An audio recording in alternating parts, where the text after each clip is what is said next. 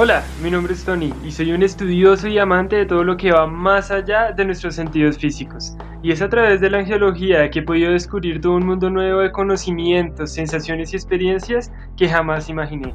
Si tú eres de aquellas personas que busca descubrir los misterios de la existencia y romper los límites de lo conocido, acabas de llegar al lugar indicado. ¿Qué es angiología aplicada? Bueno, es un espacio en el que aprenderemos sobre angiología, espiritualidad y despertar. Esto con el fin de descubrir y desarrollar nuestro verdadero potencial y los dones que poseemos. Los invito a ver más allá de lo que nuestros ojos nos muestran.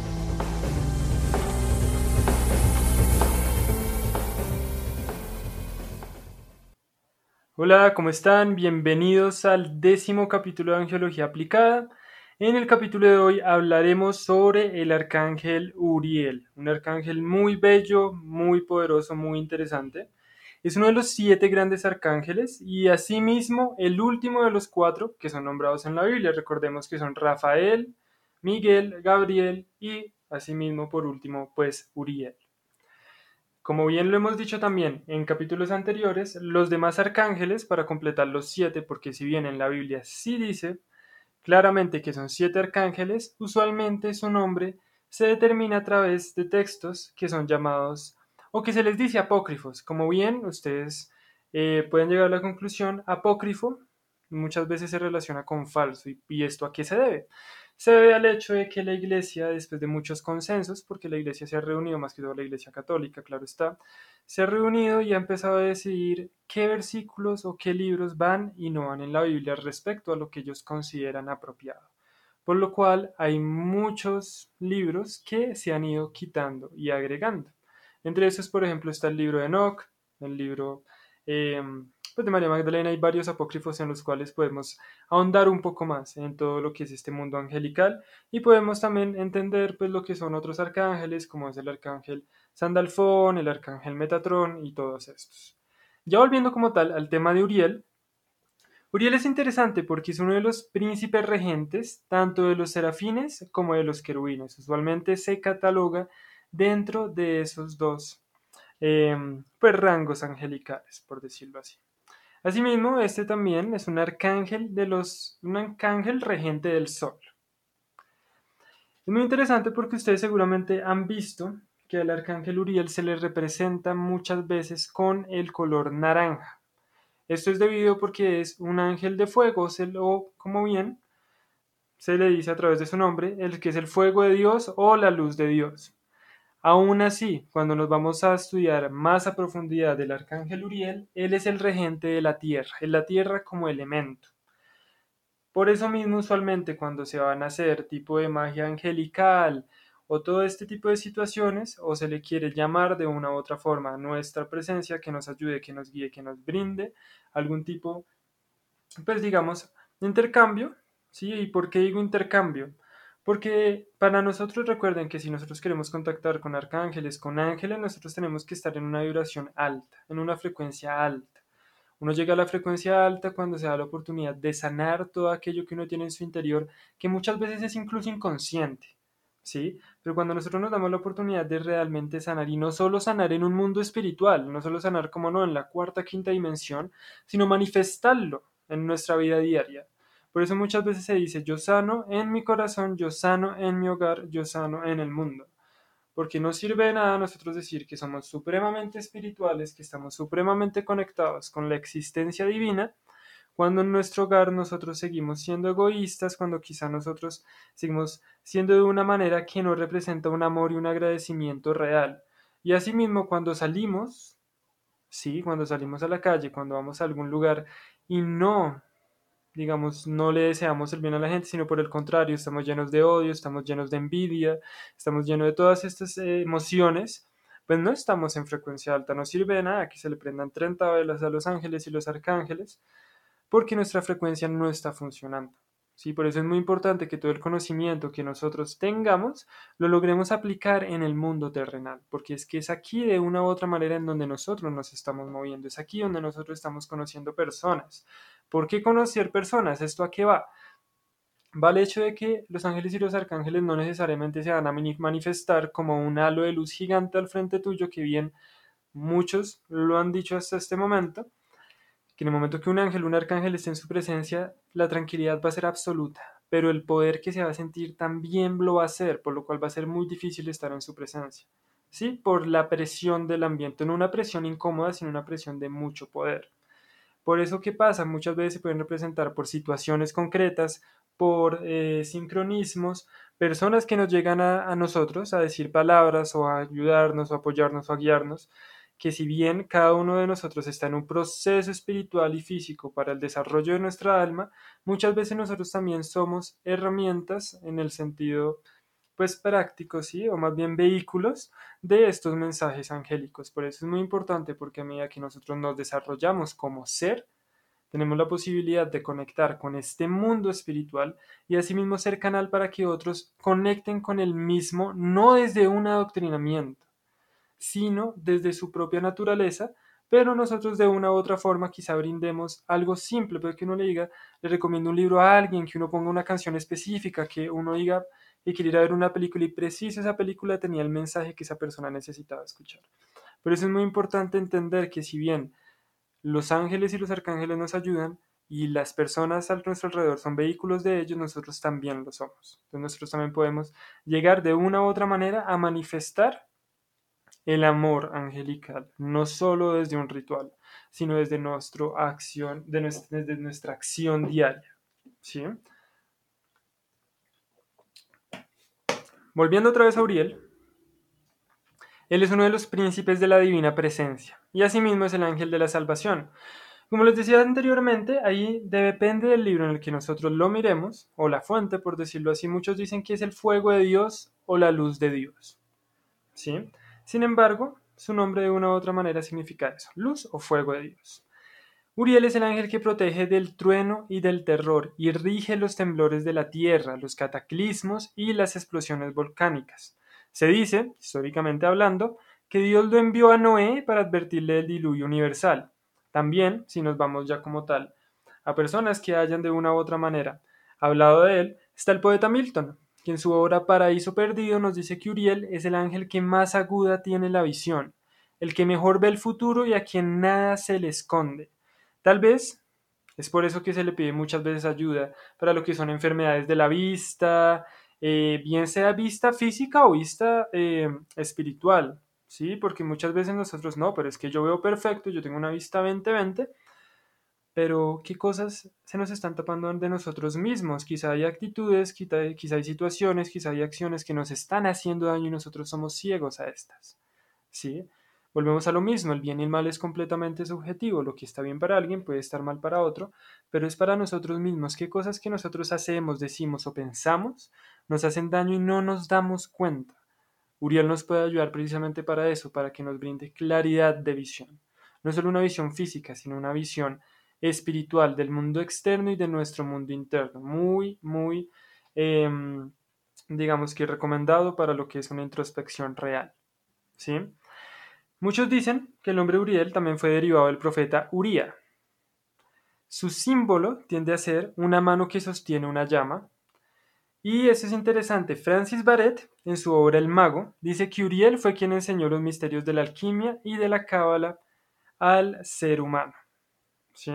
Entonces, como bien ustedes saben, y es algo muy interesante, porque si bien nosotros nos vamos a la cábala, nos vamos a la alquimia, nos vamos a la magia, nos vamos a la astrología, nos vamos al tarot, sin importar al arte en el que nosotros vayamos, no hay nada que sea bueno o malo. En realidad todo es como nosotros lo usemos. Todas estas artes o todas estas ciencias místicas, como las queramos llamar, sirven muchísimo para la introspección y para la conexión con nosotros mismos. Vuelvo a poner este punto porque se me hace importante. No descuiden su ámbito terrenal por una conexión de un yo espiritual. ¿A qué me refiero? No, es que yo estoy desarrollando mi yo, entonces yo me estoy entendiendo, me estoy conectando y esto, y cuando salgo, sigo siendo una porquería de persona. ¿Sí? Entonces está muy bien que uno conecte mucho con sus ámbitos espirituales, pero el hecho de entender, conocer y saber sin manifestar en la realidad no funciona. Por eso muchas veces se dice que es sabio aquel que entiende y aplica. Y volvemos a ser consecuentes. No se puede decir que uno está completamente ligado al, ámbito angelical, al ámbito de la alta frecuencia, cuando uno no es consecuente con sus pensamientos, palabras y actos. Por eso siento que es muy importante la consecuencia, ¿sí? Y no consecuencia como algo que pasa después de esto, sino ser consecuentes, consecuentes con nosotros mismos, ser fieles a nosotros mismos. ¿Cuántas veces eh, también no nos traicionamos? ¿Cuántas cosas que nosotros hacemos y decimos no van en contra de realmente nuestra naturaleza y nuestro ser? ¿Cuántas veces uno no se miente a uno mismo? Puede ser una mentira fácil. En cinco minutos dejo el celular y me voy a poner a estudiar y uno no lo hace. Las mentiras bajan la frecuencia.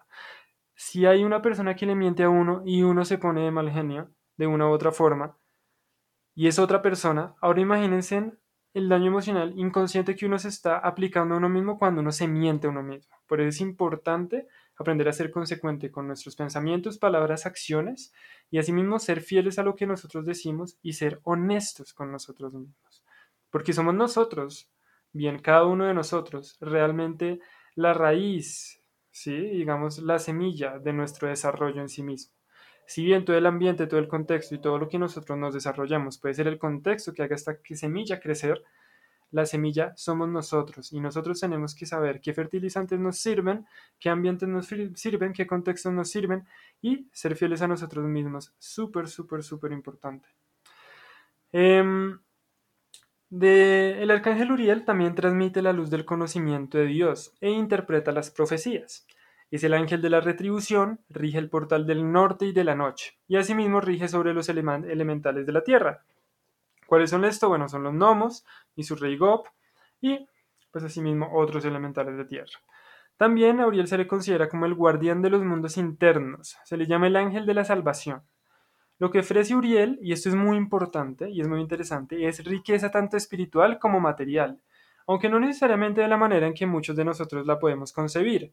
Él otorga aquello necesario para crecer y evolucionar. En ocasiones, dicha riqueza se representa como trabajo o como limitación, por lo que es difícil muchas veces para nosotros ver el beneficio que ofrece este ángel al invocarlo. También al invocarlo podemos obtener paciencia, estabilidad y entendimiento de la vida. ¿Cómo así? Expliquemos esto. ¿Cómo así que puede funcionar como una limitación?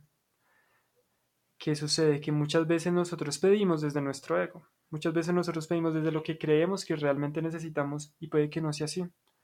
Puede que en el momento que se nos limite algo, que se nos cierre una puerta, que algo se corte, eso nos dé paso a lo que realmente estaba preparado para nosotros.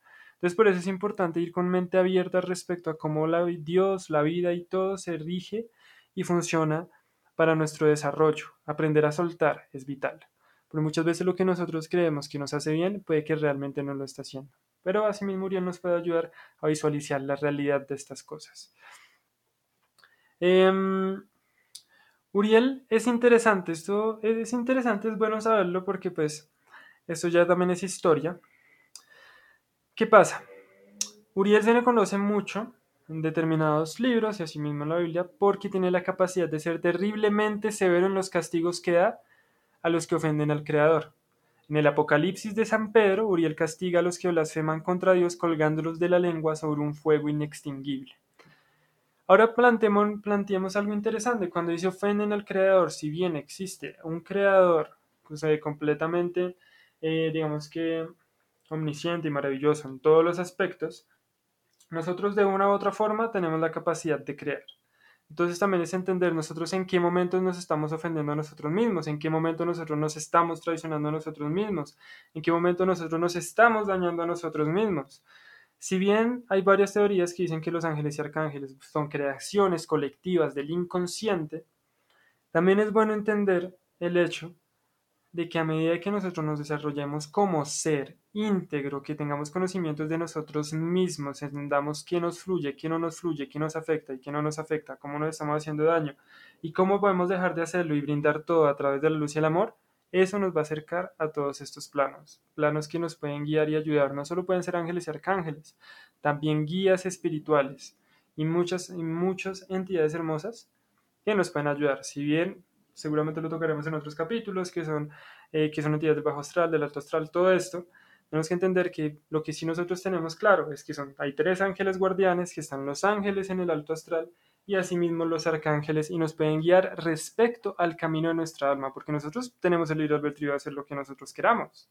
Si uno puede tomar las decisiones que uno disponga, pero eso no significa que vayan acorde a lo que nuestra alma vino a aprender, a sanar y a desarrollar en este plano. ¿Qué representa o rige el, arcángel Uriel? Muchas veces se dice que el animal que lo representa es el águila. ¿sí? El color o los colores que se le representan, si bien les estaba diciendo que muchas veces se le representa con el color naranja, a nivel de magia, a nivel de rituales, a nivel de angelología, muchas veces se le representa con los colores de la tierra.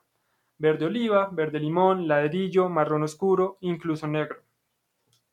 Eh, rige el, el signo acuario, también es el regente del norte, es el regente de Urano, uno de los metales de él es el platino. ¿Y qué piedra o qué cristal puede servir para él? Bueno, pues cualquier cristal verde.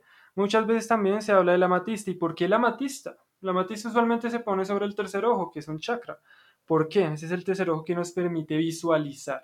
Y como les estaba hablando anteriormente, Euriel nos ayuda a ver físicamente y espiritualmente, introspectivamente. Entonces la amatista nos puede abrir la posibilidad y nos puede ayudar en la capacidad de no permitirnos ver más allá de lo que parece evidente. ¿Qué se le puede pedir? Se le puede pedir paz interior, solución de problemas de ira y temores, renovación de esperanzas, soluciones pacíficas de conflictos, porque de todo modo recuerden que Uriel también muchas veces se le representa como el arcángel de la paz muchas veces también. Entonces, si nosotros queremos que algo se, se, digamos que se desarrolle o tenga una conclusión a través de la paz, a través de la tranquilidad, a través de la armonía, podemos pedirle a Él. Esta nos puede brindar riqueza tanto espiritual como material y nos ayuda a cortar lazos con cosas que nos perjudican. Como bien ya dijimos, Él es el fuego de Dios y como todo fuego, pues tiene la capacidad de quemar y romper. Los rompimientos no necesariamente son malos. Si nosotros rompemos con aquellas cosas que nos hacen daño, con aquellas cosas en las cuales somos reactivos, pues vamos a poder fluir de una mejor manera respecto al camino de nuestra alma. Bueno, eso es todo por el capítulo de hoy. Eh, muchísimas gracias por acompañarme eh, en este capítulo tan maravilloso. Recuerden que todos los miércoles va a haber un capítulo en el cual vamos a poder saber un poco más sobre ángeles, arcángeles, o todo, sobre todo este mundo pues angélico, espiritual, místico. Entonces los invito a que me sigan a través de mis redes, Angelología Aplicada en Instagram o Sinestesia del Alma, en el cual también eh, doy muchísima información mística, espiritual y también principalmente de astrología. Entonces pues les agradezco muchísimo, les envío las mejores energías y nos encontramos hasta el próximo capítulo.